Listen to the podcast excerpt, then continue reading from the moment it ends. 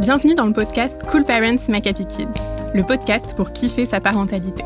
Je suis Anna Haiti et chaque semaine, j'ai le plaisir d'interviewer Charlotte Ducharme, coach, conférencière et auteure, qui vous partage ses réflexions et vous livre ses meilleures astuces, testées et approuvées.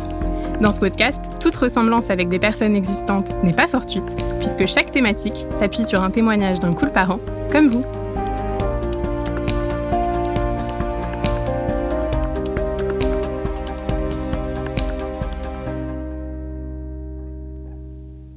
Cette semaine, on va parler de cette fameuse phrase que l'on a sûrement déjà tous entendue au moins une fois dans notre vie de parents Maman, papa, t'es méchant. Doit-on prendre cela au pied de la lettre ou est-ce une façon pour nos enfants d'exprimer autre chose de façon maladroite?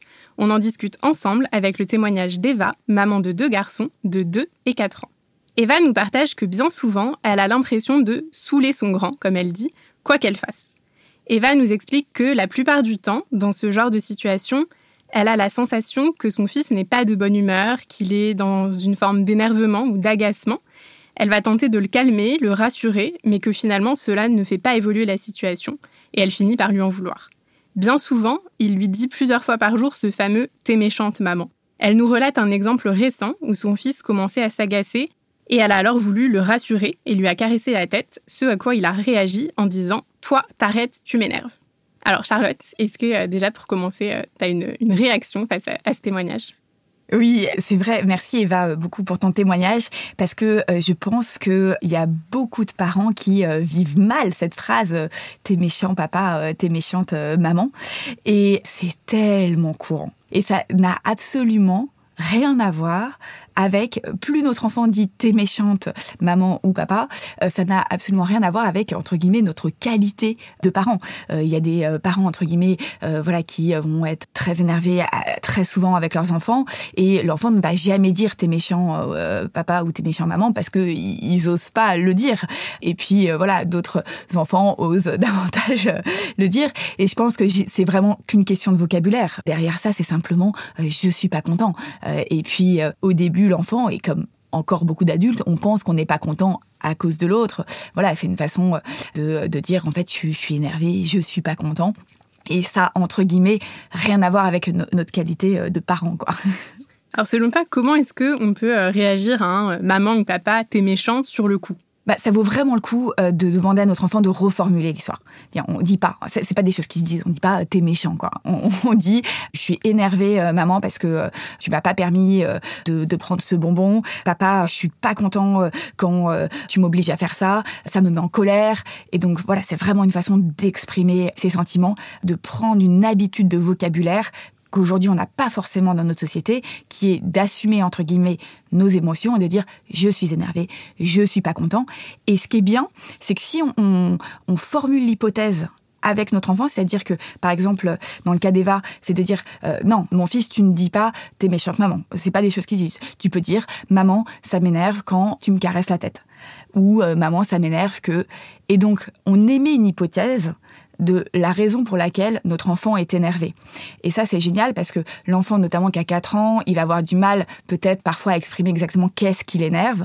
Donc en émettant une hypothèse, on donne l'opportunité à notre enfant soit d'affirmer que en effet c'est pour ça qu'il est énervé, soit de dire autre chose. Non, mais en fait, euh, ce qui m'agace, c'est, euh, je sais pas, j'ai besoin qu'on me laisse tranquille, euh, j'ai pas envie de t'avoir dans les pattes. Enfin, c'est peut-être pas la meilleure façon de formuler, mais en tout cas, c'est un super exercice euh, de guider notre enfant à exprimer la raison de son ressenti. Qu'est-ce qu'il ressent et pourquoi? Et ça, ça va nous aider justement à comprendre pourquoi il est énervé. Et alors quand on se sent euh, comme, euh, comme Eva et que notre enfant est agacé ou énervé et que nous-mêmes, du coup, en tant que parents, on a l'impression que c'est un cercle vicieux et qu'on finit par s'énerver nous-mêmes et en vouloir à notre enfant, qu'est-ce qu'on peut faire? Bah, ce que je trouve très intéressant dans ton exemple, Eva, euh, c'est qu'en effet, on voit que tu essayes vraiment de faire de ton mieux. Tu fais euh, tous les efforts possibles pour euh, pour le rendre heureux. Je pense que tu es vraiment une, une, super, super maman. Et parfois, je pense que ça vaut le coup aussi qu'on accepte que notre enfant, eh ben, il est juste pas content.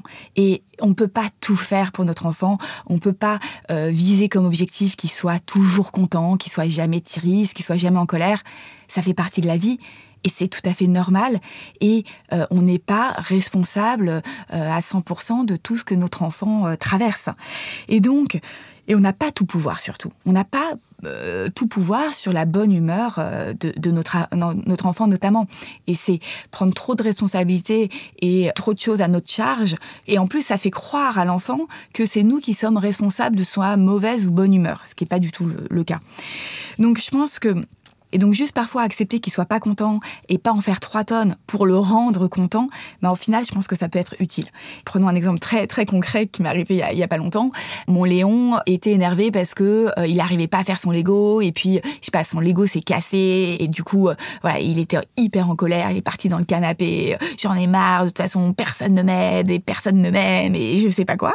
alors que on n'avait rien fait, enfin juste il était en train de casser son Lego. et on peut tout à fait dire à notre enfant, écoute, euh, est-ce que tu veux que je t'aide à trouver une solution?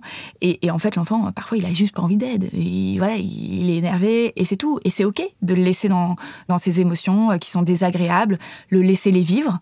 Et puis, un moment après, quand l'émotion sera redescendue, on peut, ou, le soir, on peut en reparler euh, avec lui. On peut lui dire, bah, écoute, dans cette situation, à ton avis, quels sont les différents choix qui s'offrent à toi pour justement que tu passes d'une situation désagréable à une situation plus agréable?